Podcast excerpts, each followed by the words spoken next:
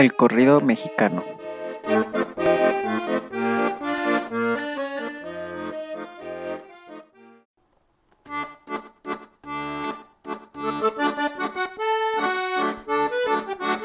En este episodio vamos a estudiar el corrido en la modernidad y sobre todo repasaremos los cambios sociales que ha habido y que han influido en el corrido modificándole como fenómeno social.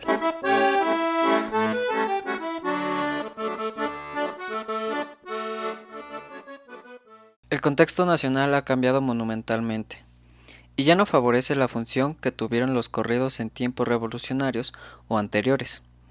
El corrido se conservó y continuó existiendo, pero su esencia como fenómeno indiscutiblemente ha cambiado de forma mayúscula. Ya no sirve más como noticiero de los pueblos, y es muy raro encontrar cantores que por las ferias y cantinas vayan con sus guitarras a cantar los sucesos relevantes, ocurriendo una transición de la transmisión oral y escrita del corrido a una transmisión masiva impulsada por la industria cultural y fonográfica. A continuación vamos a referir a aquellos factores sociales que beneficiaban al corrido como género de las masas y que tras verse cambiados incidieron en la producción y usos sociales de los corridos.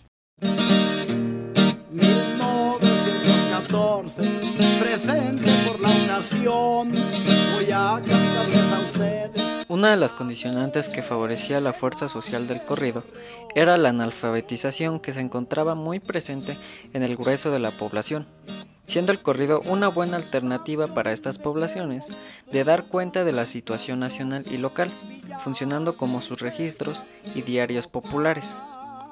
Son estos necesarios proyectos educativos y de erradicación del analfabetismo quienes le quitan de forma indirecta esta influencia al corrido.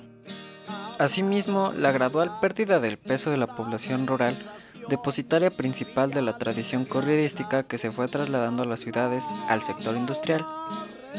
Esto se entiende a partir de que a inicios del siglo XX, solo el 10% de la población mexicana vivía en localidades con más de 2.500 habitantes, cifra que cambió a dos terceras partes de la población. el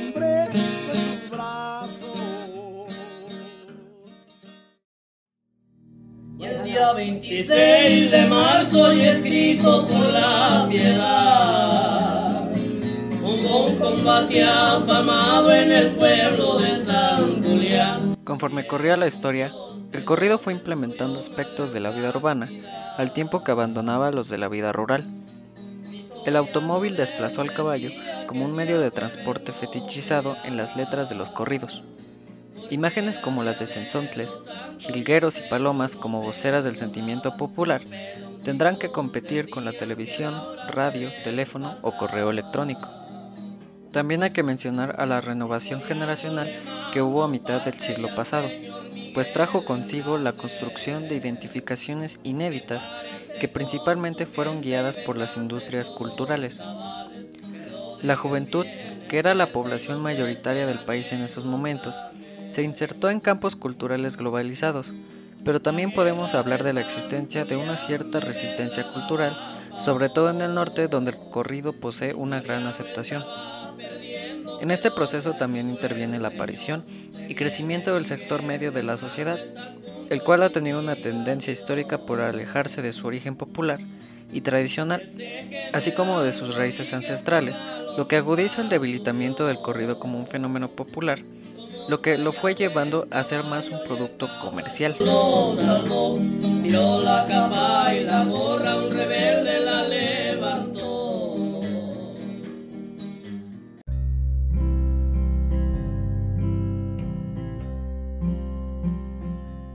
El corrido se tuvo que adaptar a esta serie de cambios para su supervivencia como género, la cual fue principalmente impulsada por la industria cultural y fonográfica marcada por la marginación de la cultura campesina frente a una producción mediática. Tenemos un ejemplo de ello en los corridos de temática zapatista de la región del sur del país, que cayeron en desuso por las imposiciones de la industria fonográfica, hasta que fueron revitalizados por un proyecto discográfico de la década de los 80.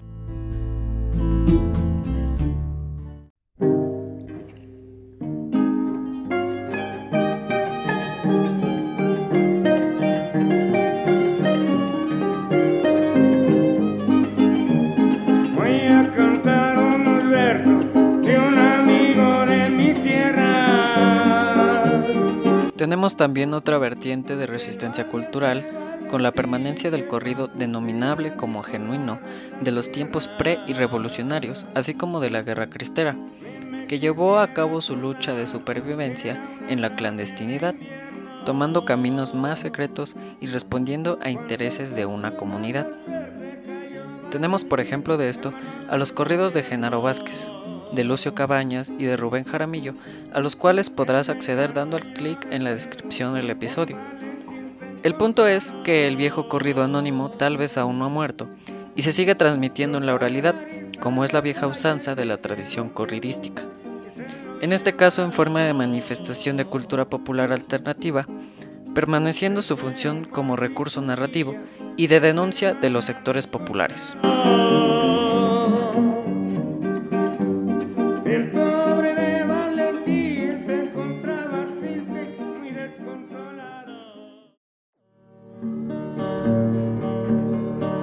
Vitoriano el 14 del pueblo de San Miguel.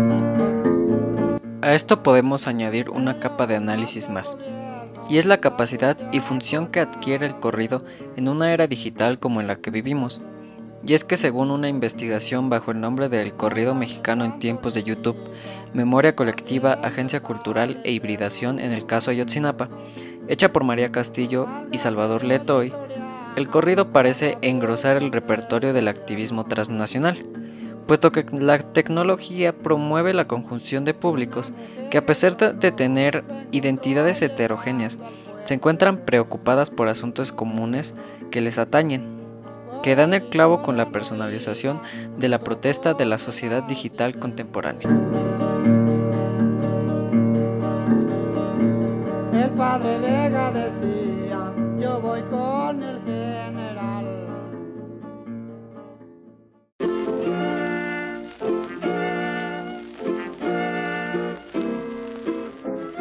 El corrido fue adaptándose a los tiempos con los que se encontraba a su paso, pero sin duda en ese proceso perdió varias de las cosas que le ganaron fama como fenómeno de tiempos de la Revolución Mexicana, tal como su uso noticiero y por ser de autoría anónima, que pasó de ser de uso exclusivo de las clases populares a difundirse de forma masiva por industrias fonográficas.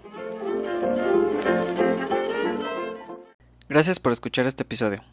Espero te haya parecido interesante. En lo personal fue uno muy entretenido de hacer. En caso de que lo hayas disfrutado, te agradecería enormemente que lo compartieras con alguien, pues así me ayudas con esta labor de compartir el conocimiento acerca de los corridos.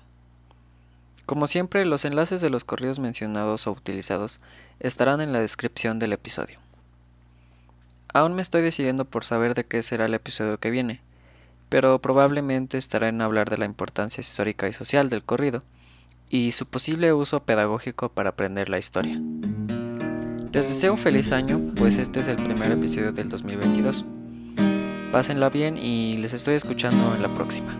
Voy a cantar un corrido. No digan que yo lo vi. Agarraron pedrosa porque Dios lo quiso así.